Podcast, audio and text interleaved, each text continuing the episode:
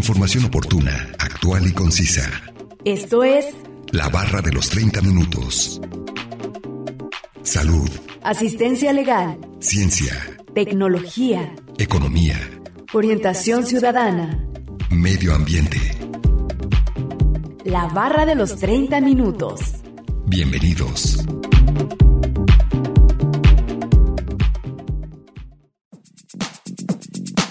La Guerra Fría fue un enfrentamiento político, económico, social, ideológico, militar e informativo iniciado en el término de la Segunda Guerra Mundial entre los bloques occidentales y oriental, liderados por Estados Unidos y la Unión Soviética respectivamente. Bienvenidos sean todos ustedes a la barra de los 30 minutos. Los saluda Gustavo Robles. Es un placer que nos sintonicen en el 104.7 de FM o en la página de internet udgtv.com diagonal radio udg diagonal colotlán. El día de hoy hablaremos acerca de la Guerra Fría y nos acompaña un especialista en el tema, así que no se mueva y sigan sintonizándonos con este interesante tema que hemos preparado para ustedes. Comencemos a escuchar el primer fragmento de la entrevista e información adicional que hemos preparado. Ciudadanía.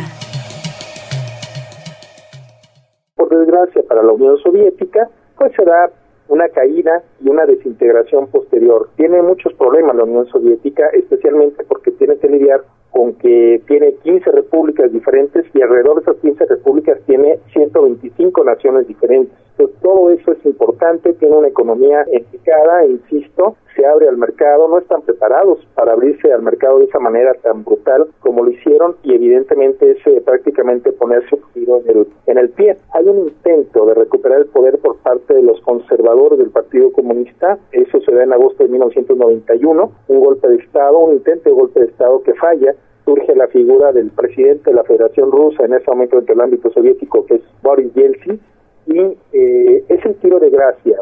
Eh, ya se había dado la salida o el intento de independencia al menos de las repúblicas bálticas. Posteriormente de este episodio, las otras repúblicas empiezan a plantear también su independencia de la Unión Soviética y con eso se da fin al Estado soviético. Ya había caído el muro de Berlín en 1989, ya había retirado las tropas soviéticas eh, Mikhail Gorbachev de Europa del Este, de Afganistán, ¿sí? en un eh, en una dinámica de, buena imagen que pretendía plantear frente a Estados Unidos, obviamente de confiabilidad para obtener préstamos, para obtener ayuda de las instituciones internacionales y salvar al Estado soviético. Eh, ya había retirado las tropas de estos países, ya había retirado las tropas también de Afganistán, insisto, ya había diluido incluso la posibilidad de que se pudiera eh, deshacer el pacto de Varsovia. De hecho, se deshace o se desintegra el pacto de Varsovia, la alianza militar dirigida por los soviéticos, en julio de 1991, un mes antes del golpe de Estado contra, contra el gobierno de Gorbachev. Y esto va a ser, insisto, sumamente importante. A final de cuentas, la Unión Soviética plantea una, una derrota estructural que va a derivar obviamente en la desintegración del Estado soviético en, diciembre de 1991, se termina la Unión Soviética y surgen ahora sí las nuevas naciones o estados, mejor dicho, a partir de la Unión Soviética, ¿no? En un inicio, la, a partir del Tratado de Minsk, entre, firmado inicialmente entre las repúblicas de Rusia, Ucrania y Bielorrusia, se inició la comunidad de estados independientes, pero este después cada quien va a agarrar para su lado prácticamente, ¿no? Entonces se termina de esta manera la Guerra Fría.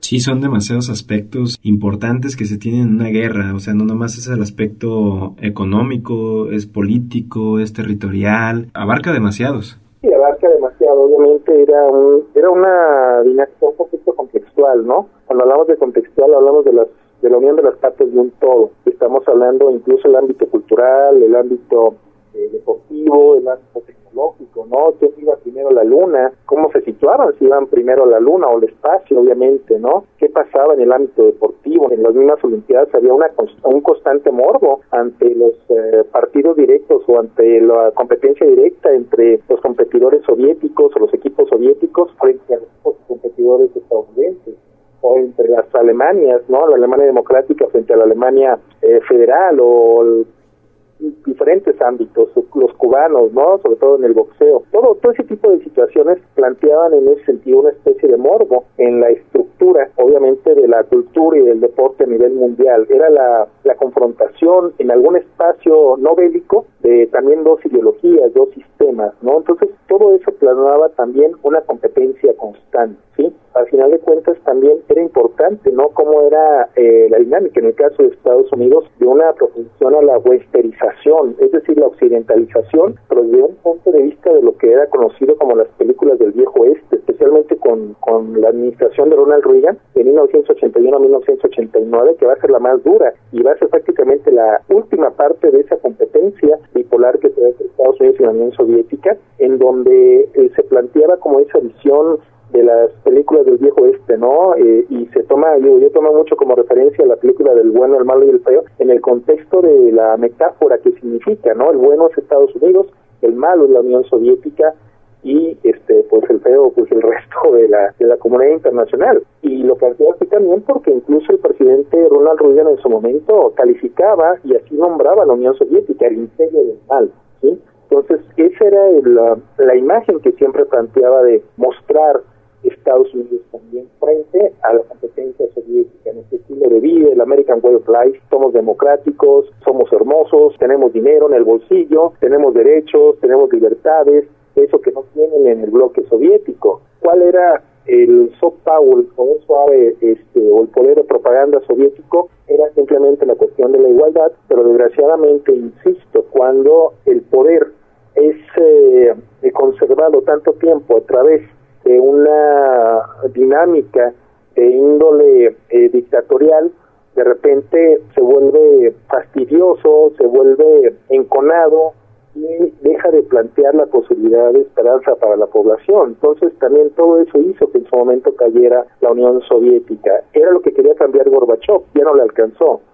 Ya era demasiado tarde cuando él intenta hacer los cambios y además los hizo de una manera demasiado arrebatada. No dio tiempo a que la población se fuera imbuyendo con esta dinámica de la economía de mercado y los dejó prácticamente a la intemperie en esa dinámica. Se cae la economía soviética, se termina de caer, pues la economía soviética ya estaba bastante deteriorada y posteriormente la estructura del propio Estado soviético también deja de existir y se da una dinámica interesante también con Gorbachev que es conocida como la secularización. La secularización es separar al Partido Comunista de la Unión Soviética del Estado soviético, pero hay un problema. El Partido Comunista de la Unión Soviética había sido el creador del Estado soviético, entonces era bastante difícil esta situación. La secularización aquí se conoce como la separación iglesia-estado. Bueno, era una dinámica parecida a lo que existía entre el Estado soviético y el Partido Comunista de la Unión Soviética. Gorbachev y con la nueva reforma en 1990 deja de ser el, el líder o secretario general del Partido Comunista de la Unión Soviética para únicamente ser presidente del Estado soviético. Era una situación interesante porque el jefe del Partido Comunista de la Unión Soviética o el secretario general el Partido Comunista de la Unión Soviética era a la vez el jefe de Estado soviético. Y con Gorbachev se da ese rompimiento. Le alcanzó para vivir un año con eso prácticamente, porque en 1991 a finales, ya dijimos, se desintegró la Unión Soviética. Sí, pero también como lo mencionas, no le alcanzó de tiempo para reestructurarlo bien. Así es. ¿Cuáles fueron las fechas de inicio y término de esta guerra entonces? Mira, eh, como fechas de inicio no te puedo dar eh, una fecha exacta de inicio, porque estaríamos hablando de que se puede tomar como como el primer punto, por ejemplo, la carta que escribe Josh Keenan en 1946, lo que es conocido como el largo telegrama de Keenan, ¿sí? que fue publicado por Foreign Affairs en 1947, el que se refiere a las fuentes de la conducta soviética, porque a partir de ahí se desarrolla lo que es la doctrina Truman que eh, fue establecido o, aplicado en ese momento por el presidente Harry Truman. ¿sí? En ese momento, containment, contención o doctrina Truman. Entonces, ese se, se puede señalar como un primer momento en que se plantea que surge la Guerra Fría. Hay quienes plantean que surge la Guerra Fría desde el propio encuentro en Yalta en 1945, ¿sí? pero ya dentro de, todavía dentro del contexto de la Segunda Guerra Mundial. Pero se puede plantear con más eh, tino, digamos, por llamarlo de alguna manera, que la, el inicio de la política de contención por parte de Estados Unidos es más viable, 1947. Hay quienes además señalan que, digamos, la Guerra Fría se abriría prácticamente hacia 1949, ¿sí? que es la otra parte, cuando los soviéticos bloquean Berlín a mediados de 1948 y a inicios de 1949, un bloqueo que duró 10 meses. Entonces, se puede plantear también que esa es otra fecha que se establece el inicio de la Guerra Fría, pero eh, lo más eh, cercano posiblemente es 1947 con el inicio de la doctrina Truman o el containment contra la Unión Soviética. No olviden que nos pueden compartir sus temas de interés al 499-99, 242-33 y 800-701-9999. Además pueden encontrarnos en Facebook como la barra de los 30 minutos. A continuación, escucharemos la cápsula informativa referente al tema de hoy. Primera Guerra Fría, 1945-1962. Durante la etapa de Estados Unidos y la Rusia compitieron por extender su influencia en Europa, Medio Oriente, América Latina y los nuevos estados de Asia y África. Las principales crisis de estos fueron el bloqueo de Berlín, la fase final de la guerra civil en China, la guerra de Corea, la guerra de Sinaí, la construcción del muro de Berlín y la instalación de los misiles soviéticos en Cuba. La distensión. Los problemas económicos que evidenció el bloque oriental llevaron a Rusia a disminuir sus inversiones militares. La excepción fue la invasión de Checoslovaquia en 1968, que puso fin a la Primera Praga. Estados Unidos, por su parte, padeció el escándalo de Waterhead, que forzó la renuncia del presidente Richard Nixon y la derrota de la guerra de Vietnam. Esta última debilitó su influencia en los países del tercer mundo, que contribuyeron al movimiento de países no aliados. Estas crisis forzaron a las superpotencias a plantearse una coexistencia pacífica, que se plasmó en la firma de acuerdos que limitaron a sus arsenales nucleares. Segunda Guerra Fría. La coexistencia pacífica llegó a su fin en 1979, cuando Rusia invadió Afganistán y apoyó tanto a la revolución islámica como a la revolución sandinista, que derrocaron a los gobiernos prooccidentales de Irán y Nicaragua respectivamente. El presidente estadounidense Jimmy Carter reaccionó incrementando los gastos militares y bioticando los Juegos Olímpicos de Moscú de 1980. Su sucesor, Ronald Reagan, anunció la doctrina de Reagan, lo que postuló el derecho de su país a derrocar a los gobiernos comunistas y enfrentarse a los soviéticos en cualquier lugar del mundo. Basándose en estos postulados, Reagan invadió Granada 1983, bombardeó Libia 1986, dio asistencias a las guerrillas islámicas que lucharon contra los soviéticos en Afganistán y apoyó a las contras de Nicaragua. Fin de la Guerra Fría 1985-1989. La escalada militar estadounidense no pudo ser contestada por Rusia, cuyos gastos militares representaban el 25% de su PIB en 1980. Esta situación, sumada a la disminución de las divisas debido a la baja de precios internacionales del petróleo, puso en crisis a la economía soviética. Los esfuerzos del nuevo líder comunista Mikhail Gorbachev para reducir los gastos militares culminaron en las cumbres internacionales de Ginebra 1985, Reykjavik 1986 y Washington 1987 durante las cuales acordó con Reagan la disminución de las respectivas artesanales nucleares. Pero la apertura hacia Occidente y la distensión entre las superpotencias tuvieron como efecto secundario el desplazamiento de los gobiernos socialistas de Europa Oriental. Finalmente, en 1989, tuvo lugar a la cumbre de Malta, durante la cual Gorbachev y el sucesor de Reagan, George Bush, anunciaron el fin de la Guerra Fría. Información obtenida de la página web enciclopediadehistoria.com, una producción de Radio Universidad de Guadalajara en Corotlán.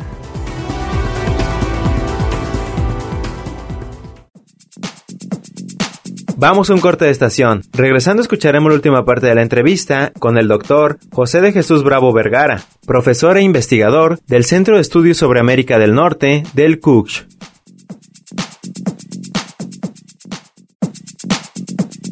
Información oportuna, actual y concisa sobre temas diversos. La barra de los 30 minutos. En un momento continuamos.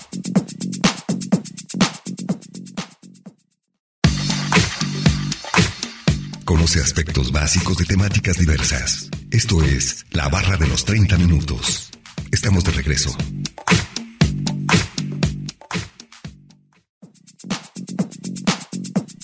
Estamos de regreso en la barra de los 30 minutos, en el 104.7 de FM o en la página de internet www.radio.dg.mx diagonal Colotlán.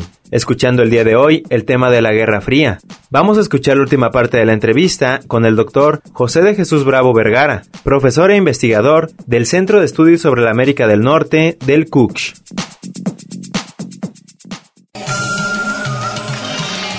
Ciudadanía.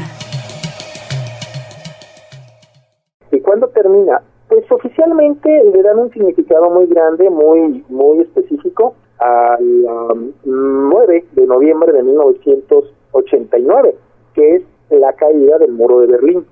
¿sí? El muro de Berlín, que fue instalado en 1961 para dividir el Berlín occidental de Berlín oriental, era el símbolo de la división del mundo en dos bloques. Entonces, también por eso se plantea que cuando cae el muro, en 1989, insisto, el, el 9 de de noviembre, pues se plantea el final de la Guerra Fría.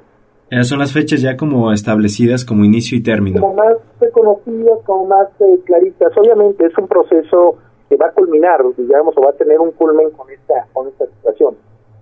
¿sí? claro. Lo que se puede plantear, ¿no? Hay orígenes, ya hay, digamos, ya como el momento de, de, firma o que confirma la Guerra Fría, como insisto, la la de containment, este, aunque hay antecedentes, y desde luego esta cuestión de la caída del muro de Berlín, aunque hay expresiones claras de la Unión Soviética de acabar con la Guerra Fría con el retiro de sus tropas de Europa del Este, con de Afganistán, con, con, el planteamiento de que lleven a cabo eh, elecciones libres para que puedan ganar los partidos comunistas de una manera legítima y democrática, y que no lo logran obviamente, pero bueno, toda esa permisividad que se da por parte de la Unión Soviética este, es eh, un inicio, ¿no? Que va a culminar, insisto, con la caída del, muro de Berlín. Obviamente también es eh, importante resaltar que había otros países de partido comunista o marxista, eh, con una tendencia marxista-leninista, como eran Rumania, como era Yugoslavia, la Federación Yugoslava, como era Albania, que no eran parte del bloque soviético cuando se plantean los cambios. Eh, la segunda mitad de la década de 1980, ¿sí? Y eso va a ser importante porque, insisto, en los países que eran del bloque soviético el cambio será sin violencia, ¿sí? O con violencia mínima, si hubo fue violencia mínima, no no no se registra eh, o no es significativa en comparación con lo que sí sucedió en Albania, que fue fuerte, que fue más fuerte en Rumania con Nicolai Ceausescu, pero que todavía fue más fuerte este, y que, pues bueno, desató cinco guerras en la década de 1990 que fue el de la Federación Yugoslava, ¿no? Que se desintegró también por causa de estas guerras, de estos conflictos étnicos. Sí, pero eso sería ya el, término, como lo estipulas, la, la caída del muro de Berlín como el acontecimiento más grande ya que culminó con todo. Así es, caída del muro de Berlín es eh, lo más significativo, y lo más significativo. Lo otro, insisto, es eh, resultado de los cambios que no se hicieron a tiempo sí, pero que evidentemente hubo una influencia indirecta de lo que pasaba en la Unión Soviética y en Europa del Este, sí, en tanto en Rumania, en Albania y en, Yugoslavia. Sí, muy bien, y fueron pues, como 40 años de guerra, ¿no? Estaríamos hablando de 1907, se puede decir que de 1947, depende, ¿verdad? Hasta 1989, estaríamos hablando más de 40, se habla hasta de 45 años de conflicto, eh, si se toma en cuenta la cuestión de, de Yalta, obviamente que hay que insistir también, en Yalta se planteó la división de zonas de influencia, ¿sí? Eso es algo que también no se puede dejar de lado, ¿sí? También hubo anuencia en cierta medida de esa zona de influencia favorable también para la Unión Soviética, especialmente por parte del entonces primer ministro británico Winston Churchill, y obviamente estando presente el, en esa conferencia el presidente estadounidense Franklin D. Roosevelt, que ya eh, sería su última conferencia porque después de eso murió, él ya iba bastante enfermo en este en este episodio. Sí, muy bien, una, una guerra con mucho con mucho que contar, ¿no? O sea, demasiados eh, acontecimientos importantes y, mucho tiempo que se llevó y se desarrolló. Así es, muchos acontecimientos, muchos muchos conflictos, muchas confrontaciones indirectas en terceros países, ya sea a través de la independencia, a través de la guerra de independencia, a través de conflictos ideológicos. Y ese es otro de los puntos también interesantes, ¿no? Durante la etapa, durante esta etapa se da también la descolonización. En la descolonización tuvieron una influencia extraordinaria Estados Unidos y la Unión Soviética. Ambos coincidían en el derecho a la independencia de los diferentes pueblos subyugados por las metrópolis europeas. Sí, eso es algo bien interesante, desde diferente lente, desde diferente ángulo. Para Estados Unidos era importante la, el planteamiento de la autodeterminación de los pueblos, algo que venía manejando desde los 14 puntos de Wilson que, que, que trascendieron después de la Primera Guerra Mundial. Y en el caso de la Unión Soviética, era muy importante la descolonización porque la descolonización era la expresión del imperialismo y el imperialismo era la fase máxima del capitalismo. Que tendríamos que luchar, decían los soviéticos, contra el capitalismo, por fuerza tenemos que luchar para liberar a aquellos pueblos subyugados por el, imperialismo, que es la fase máxima del capitalismo. Entonces, desde diferentes lentes, los dos países coincidieron en el derecho a la independencia de los pueblos subyugados por las potencias imperiales coloniales europeas. Sí, fue, fue una, yo creo que una de las más importantes guerras en el mundo, ¿no? Las más, las que llevó más tiempo y además, pues fue que causó tanto impacto a nivel mundial. Hay que, hay que entender esta otra parte, que fue un orden internacional bipolar. No podemos hablar que sea una guerra, ¿cómo podemos decir? No fue una guerra declarada abiertamente con declaración tal cual de guerra, en fin, sino había una declaración de procesos políticos eh, como la contención, como las acciones eh, de creación de alianzas, obviamente, e intervención en terceros países, porque esa era la otra parte. Cuando intervenía un país directamente en un tercer país, cuando intervenía, por ejemplo, en la Unión Soviética en Afganistán, Estados Unidos apoyaba a los que estaban contra la intervención soviética en ese país. ¿sí? o sea, se sumaban más a, ellos para que al final de cuentas pues, hicieran como una alianza. Así es, y viceversa, cuando Estados Unidos intervenía, por ejemplo, en Vietnam, quienes apoyaban a las fuerzas vietnamitas o a las fuerzas que estaban contra la ocupación de Estados Unidos en este país eran los soviéticos y eran otras potencias, incluso como, como los chinos. Entonces, esa era la parte interesante. No había una guerra declarada directa entre la Unión Soviética y Estados Unidos. Había una competencia y había conflicto indirecto en terceros estados. Esa es la situación, esa fue la dinámica. ¿sí? Pero a su vez también planteó un orden internacional de índole bipolar en donde eh, afortunadamente se impidió que se llevara una guerra de gran magnitud como había sido la Segunda Guerra Mundial. Hay diferentes episodios de competencia, ya hablamos de algunos de ellos, obviamente, este, Corea, Vietnam, en, eh, China, la propia República Popular de China, o este en el caso de África, Angola, eh, Etiopía, incluso por ahí este Somalia, la cuestión de Namibia, la cuestión de la República Popular, este, la República Democrática del Congo, con el continente americano estamos hablando de Cuba, de Nicaragua, de Chile, incluso de otras expresiones que eh, en pos de cierto tipo de gobierno que planteaban un problema para Estados Unidos, ¿no? Que tuvo varias intervenciones en el nombre de la democracia en el en este este continente, obviamente cuando veía algún tipo de eh, estrategia o dinámica o, de directriz eh, que planteara un problema para sus propios intereses, este, era acusado de marxista-leninista o eh, simpatizante de Moscú en este caso también, ¿no? Entonces, y, lo, y lo combatía. Entonces, esa era la situación. Son, es una guerra, es una competencia, en diferentes ámbitos, en diferentes dimensiones, en diferentes espacios alrededor del mundo entre Estados Unidos y la Unión Soviética. Esta ha sido la entrevista con el doctor José de Jesús Bravo Vergara, profesor e investigador del Centro de Estudios sobre América del Norte del CUCH. A continuación, escucharemos una cápsula informativa.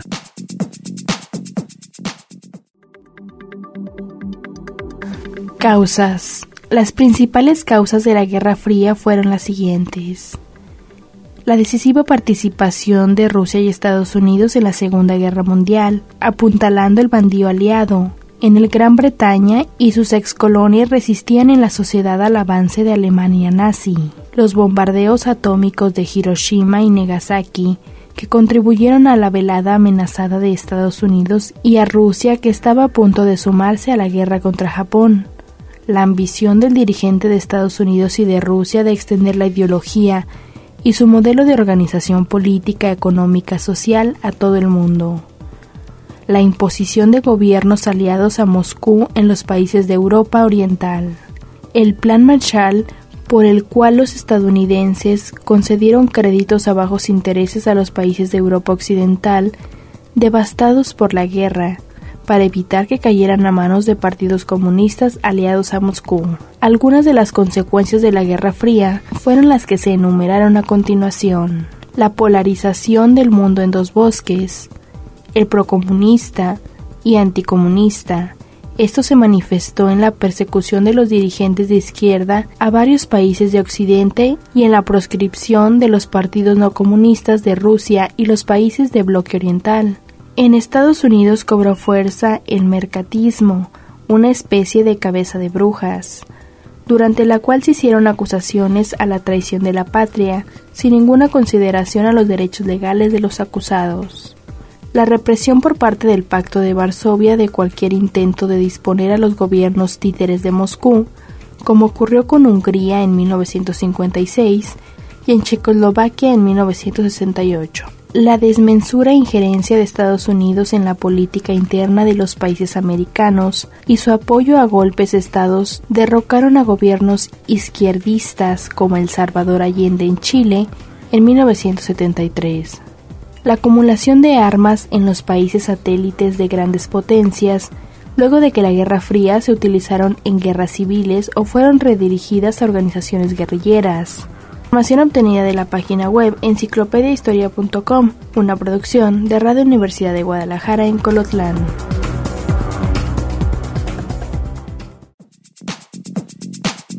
Acabamos de escuchar la segunda y última cápsula informativa y vamos a concluir con el tema de la Guerra Fría. Agradecemos la entrevista al doctor José de Jesús Bravo Vergara, profesor e investigador del Centro de Estudios sobre América del Norte del CUCH.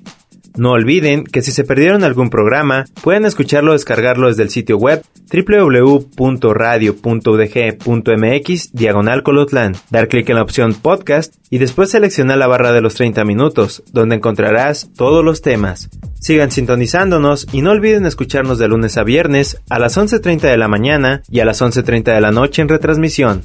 Y los sábados no se pierdan el maratón de la barra de los 30 minutos, donde se pasan los 5 temas de la semana. Es un placer haber estado con ustedes. Se despide Gustavo Robles. Hasta luego.